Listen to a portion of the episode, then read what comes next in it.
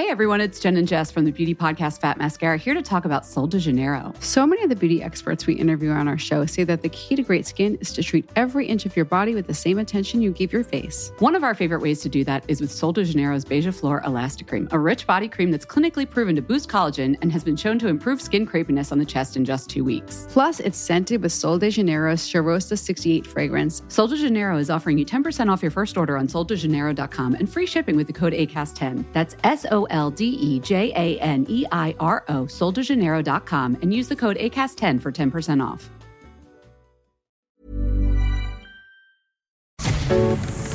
Este podcast es presentado por Health Addiction, línea de suplementos funcionales de alta calidad. Especialista en medicina antiedad y medicina mente-cuerpo. Reconocida nutrióloga funcional, conferencista y escritora a nivel mundial.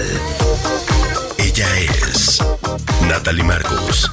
Este es su podcast y en cada episodio aprenderemos a resetear, reparar y regenerar. Aquí comienza las tres R's de Natalie Marcus. Bienvenidos al podcast de las tres R's. Podemos reparar, restaurar y renovarnos mejorando nuestros niveles de colesterol. Y para este tema tan importante tengo una invitada muy especial, Belén Martínez, nutrióloga funcional que trabaja en Bienestar Reforma, con más de nueve años de experiencia en nutrición clínica, con enfermedades degenerativas, enfermedades cardiovasculares. Además, practica la auriculoterapia y acupuntura con sus pacientes en un método más integrativo. Bienvenida. Hola, mucho gusto. ¿Cómo estás, Belén? Muy bien, gracias. Pues vamos a hablar de un tema controversial, ¿no? Sí. Que es el colesterol. Siempre vimos colesterol y nos espantamos y nos asustamos y cuando dicen tienes alto el colesterol, los ves en tus análisis de sangre, ya sientes que te va a dar un infarto, que te vas a morir, ¿no? Y que todo, todo malo te va a pasar. Y yo creo que hay que desmitificar el colesterol. Primero, ¿qué es el colesterol? Sí, es correcto. El colesterol es un lípido que podemos eh, obtenerlo de diferentes formas. Primero, obviamente, por la cuestión de la alimentación. Tanto dieta, ya sabemos que dieta es lo que estamos consumiendo, pero el cuerpo también lo produce en el hígado. El colesterol tiene muchas funciones en nuestro cuerpo, desde formar la membrana de la célula, nos ayuda a producción de ciertas hormonas, hormonas estiroideas. Ajá. Entonces nos ayuda a formar, por ejemplo, cortisol, DHA, nos ayuda a hormonas sexuales, hormonas desde testosterona, estradiol, progesterona. Ujú. Incluso en nuestro cerebro, 20% de nuestro cerebro es colesterol. Entonces hay que entender que no necesariamente por tener el colesterol alto en sangre es malo. Entonces, si no comemos colesterol, tu hígado lo produce. Si tu hígado lo produce, no se va autorregulando tu cuerpo. Es correcto. Entonces también es importante ver que hay diferentes tipos de transporte del colesterol. Ok. Necesitamos, eh, por ejemplo, ciertas proteínas que son este, lipoproteínas de alta densidad, ajá, lipoproteínas de baja densidad y de muy baja densidad.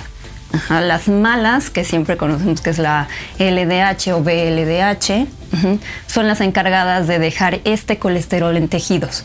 Ajá, encargadas de dejar en las glándulas para producir tanto lo que habíamos dicho, las hormonas sexuales y hormonas estiroideas. Ajá. Entonces, a ver, tenemos una proteína que se une a una grasa, un lípido, para poder llegar al cuerpo, porque prácticamente nuestro cuerpo es agua. Entonces se une. Se une a veces en el HDL, que es High Density Lipoprotein, lipoproteína de alta densidad, es mucho más proteína que grasa, por eso es el bueno. Y en el LDL es al revés, tiene mucho más grasa que proteína. Y en las Very Low Density, las chiquititas, Exacto, por ejemplo, justo las muy chiquititas que son las más peligrosas tienen triglicéridos. Ajá, su composición principalmente es triglicéridos más o menos como un 49% y de colesterol es el 20%. Por eso son las malas, porque tienen un poquito más de, como decimos, de triglicéridos. Las very low density. Y las low density, ajá, ya no tienen ese triglicérido, pero tienen más colesterol. Por eso, si tenemos en exceso en sangre, puede llegar a ser peligroso porque empieza a taponear nuestros vasos sanguíneos. Lo que ayuda justamente las de HDL, que son las buenas, es a recoger ese colesterol de los tejidos y lo regresa al hígado. Entonces hay que tener muy alto el HDL y muy bajo el LDL. Eso. ¿Cómo hacemos esto? Uy, hay muchas formas. Mm, obviamente desde los tratamientos convencionales que dan los médicos, eh, tanto inhibidores de absorción de colesterol, este, por ejemplo, resinas, este, de bilis y las famosísimas estatinas, que todo mundo, pues hemos visto mucho en las consultas, como muchos pacientes toman estatinas, sobre todo Lipitor, y vamos viendo otro, otro efectos secundarios de, consumo de medicamentos. Hay muchos en general, pero uno de ellos, por ejemplo, es como dolores musculares. Hay debilidad, hay pérdida de memoria, eh, hay, por ejemplo, disminución en ciertos nutrientes, por ejemplo, desde vitamina E. nos hace falta un poquito de betacarotenos y un antioxidante que producimos que es la coenzima Q10, que esa cuando hay una deficiencia vemos em, desde fatigas, mucho cansancio, empezamos a ver, por ejemplo, que el músculo se empieza a necrosar, eso es algo ya más, un poquito más avanzado. Esta coenzima Q10 la producimos nosotros nos ayuda a que no haya como radicales libres afectando nuestro cuerpo y nos ayuda a producir energía. Entonces, cuando hay un descenso en, esta, en, esta, en este nutriente, nos empezamos a sentir mal. Entonces, el HDL es el bueno que debe estar en niveles altos, arriba de 50, 60, y el problema es que muchas veces los medicamentos para inhibir el colesterol, como las estatinas, bajan también el bueno y el malo. No es que suben el bueno. Entonces, además de que tiene estos efectos secundarios que causan rabdomiólisis, dolores musculares, pérdida de memoria, pérdida de apetito sexual, porque al inhibir las, el colesterol, que es la plataforma de la salud, pues inhibe ¿no? la materia prima para producir testosterona, ¿no? Que hemos visto pacientes que llegan con testosteronas bajísimas porque se inyectan medicamentos y toman para inhibir el colesterol. Entonces las estatinas son buenas porque protegen de alguna forma de placa aterosclerótica, ¿no? De, tener aterosclerosis, de tener un coágulo, un trombo que se desprenda esa placa, de tener un infarto, pero también hay muchos estudios de controversia que dicen que no, que, que no te protegen si eh, tienes un infarto sudden death, no un súbito. Solo si te van a ayudar a la larga a contrarrestar los efectos de la placa.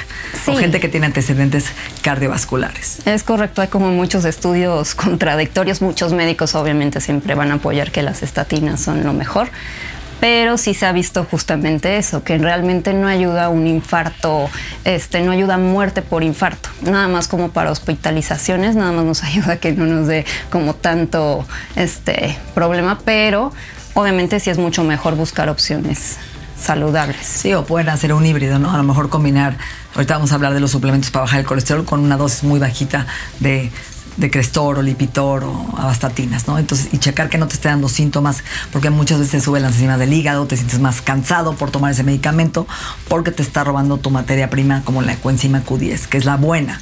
Y ahora, entonces ya hablamos del colesterol. Además, el colesterol se convierte en hormonas importantes que se llaman prostaglandinas, leucotrienos y tromboxanos, que son importantes para desinflamar el cuerpo, para eh, inclusive eh, formar coagulación, eh, cicatrización, todo eso. Entonces el colesterol tiene una razón de ser. El tema es que le han hecho muy mala fama. Si tuvo los niveles en Europa hace 20, 30 años, era colesterol total hasta 239.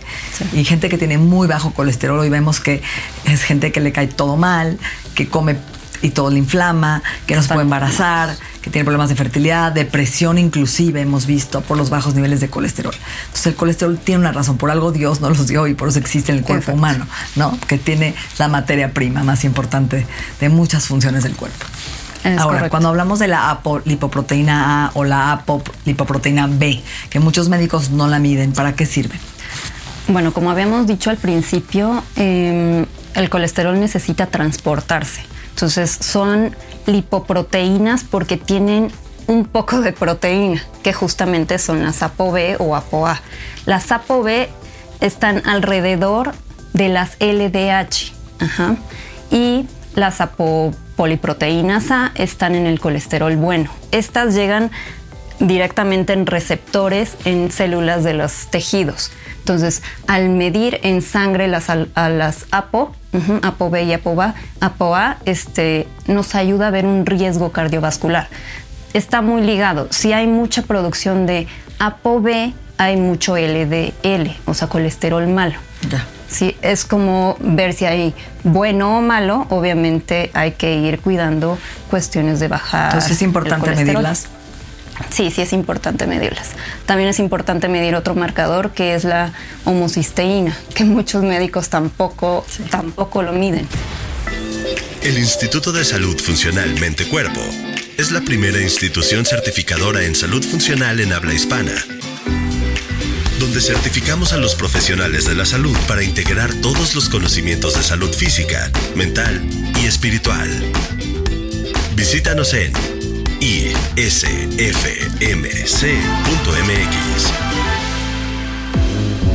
Este es el podcast de Natalie Marcos, especialista en medicina antiedad y medicina mente-cuerpo. ¿Qué es la homocisteína? Exactamente, la homocisteína es un aminoácido nos ayuda a formar este, proteínas en nuestro cuerpo, pero justamente nos ayuda cuando está en niveles adecuados, porque si la necesitamos, nos ayuda a esta integridad estructural del ADN, justamente la metilación, porque hace, o sea, sintetiza otro aminoácido que se llama metionina. Entonces sí lo necesitamos mucho porque si nos empiezan a formar otra vez este, cuestiones de coágulos, trombosis, incluso hay cuestiones ya de enfermedades como Alzheimer por tener elevado la homocisteína. Por el cúmulo de la homocisteína. ¿Cómo se baja los niveles de homocisteína en sangre? Se baja cuando estamos consumiendo bien, este, principalmente ciertas vitaminas del complejo B. B6, B9 que es el folato y B12. Entonces también cuando hay una disminución en estas vitaminas es muy común que haya elevado. Pero en su forma metilada, ¿no? Es correcto. Metilfolato, metil B2 y también la betaína y también la trimetilglicina, que van a ayudar. La betaína, que es un donador de grupos metilos, como en el betabel, por ejemplo. Exacto. También estamos viendo mucho pacientes que tienen como la mutación de este gen que no están pudiendo metilar este, y acumulan homocisteína y les da un infarto. Y tienen muy bien sus niveles de colesterol y toman estatinas y se mueren por altos niveles de homocisteína. Entonces siempre hay que medir homocisteína con H en sangre, ¿correcto? Es correcto. Ok, ahora, este, cuando hablamos de ciertos suplementos, dicen, a ver, yo no quiero tomar medicinas para el colesterol porque me siento más cansado, porque ya vi que hay mucha controversia, yo quiero manejarlo de forma natural. ¿Cómo podríamos empezar a cambiar nuestro estilo de vida, protegernos, ¿no? De subir el colesterol bueno, HDL, y bajar el malo sin afectar nuestra salud. Justamente, hay un suplemento que es muy bueno, se llama Red Yeast Rice es un suplemento que viene de un fermento que se llama Monascus purpureus, es un nombre medio raro, pero este fermento se junta con el, con el, con el arroz y hacen un suplemento que nos ayuda justamente a bajar un poco la producción, como que inhibe una enzima que se llama HMG, coenzima reductasa, en el hígado y hace que no saque colesterol. Ajá. Entonces, tiene efectos similares a las estatinas, pero no tiene estos efectos tan malos. Puede generar un poquito de malestar estomacal, un poquito de dolor de cabeza, un poquito de dolor muscular, pero hasta ahí.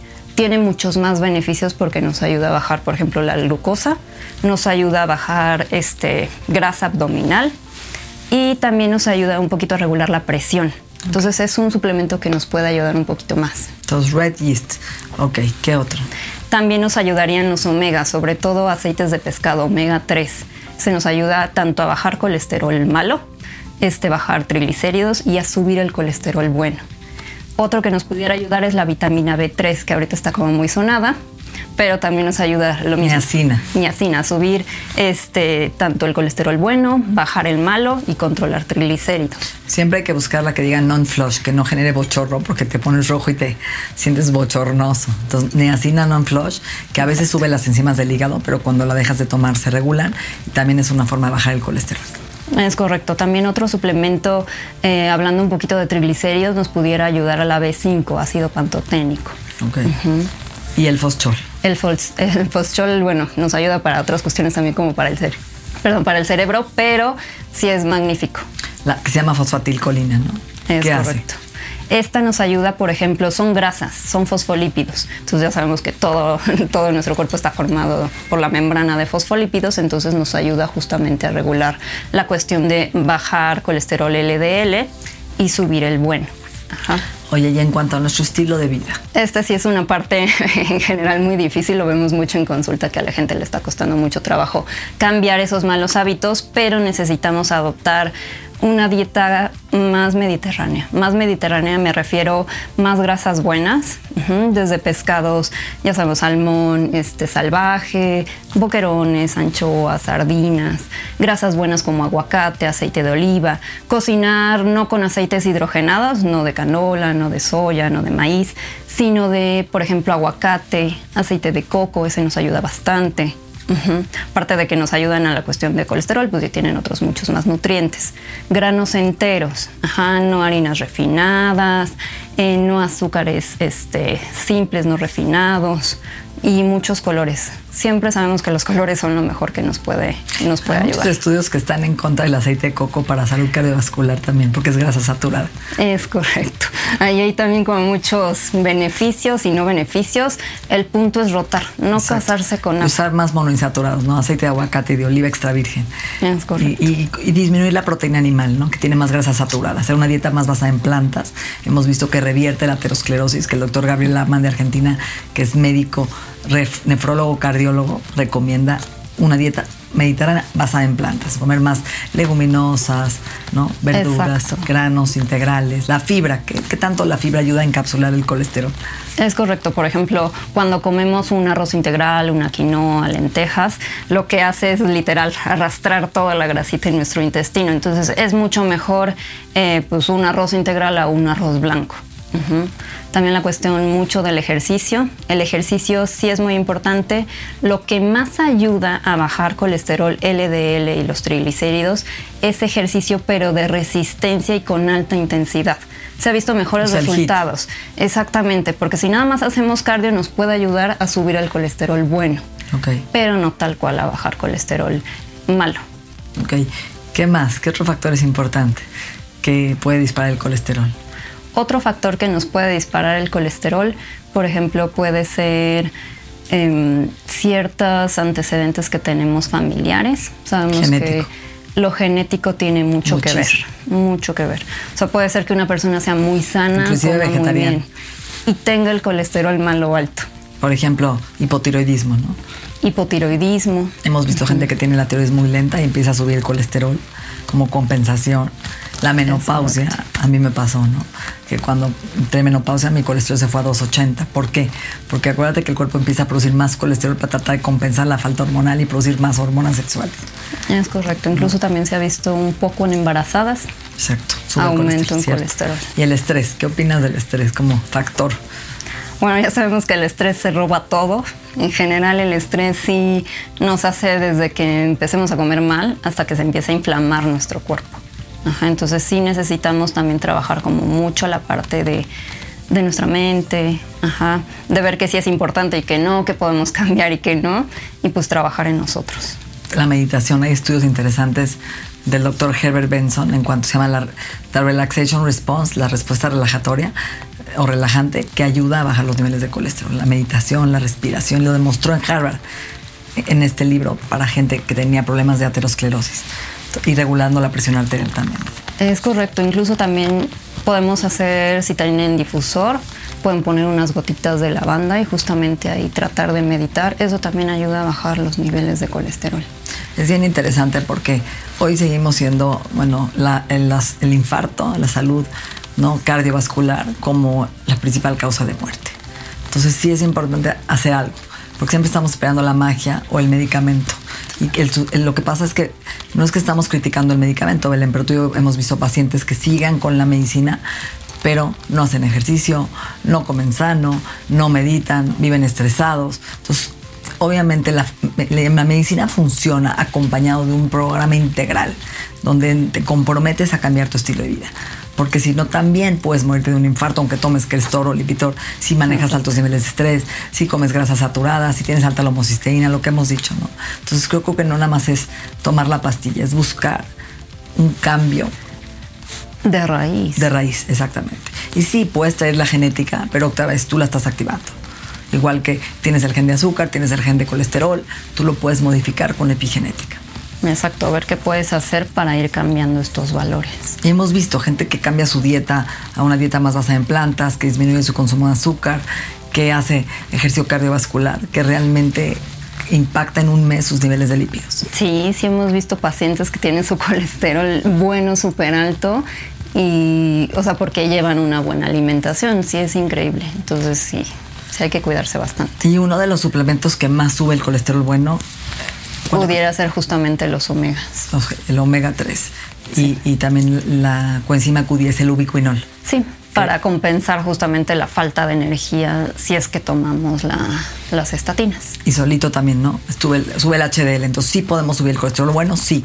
Como ejercicio, una dieta basada en plantas, grasas buenas, omegas coenzima Q10. Okay. ¿Cómo te gustaría terminar este podcast de salud cardiovascular del colesterol, quitar los mitos del colesterol? ¿El huevo es malo? ¿Comer yema? No, no el huevo sube no el colesterol. Es malo. Justamente Hace unos días tuvimos una paciente que no le gusta la yema o luego piensan que es como mala y nada más comen las claras. El, el, huevo no es malo. Ajá, lo malo es todo lo demás que vamos añadiendo. Entonces, sí, como ya como conclusión, es importante no satanizar los niveles altos de colesterol. Hay que ver que es un todo. Ajá, viene colesterol bueno, viene colesterol malo y nada más estabilizarse. Uh -huh. Y el, el, además el, el, huevo es un alimento súper completo, ¿no? Es una de las proteínas más sanas que ayuda a la memoria, sí. que tiene colina. Entonces tampoco comer huevo diario, ¿sí? Eh, sí, idealmente no, por lo mismo, hay que ir rotando porque también es un alimento que nos puede generar como mucha alergia. Ya después de estar tanto, tanto, tanto tiempo, aparte de que nos puede llegar a hartar, pues nos puede generar también alguna intolerancia. Exacto, entonces hay que rotar, pero es una excelente fuente que no eleva el colesterol malo, o sea, que coman huevo entero. Exacto. Muchísimas gracias. Nuestra mente y nuestro cuerpo se han transformado. El proceso continúa en la siguiente entrega de las 3 R's. Agradecemos la confianza de Health Addiction, el Instituto en Salud Funcional Mente Cuerpo y Bienestar. Las 3 R's, un podcast de Natalie Marcos.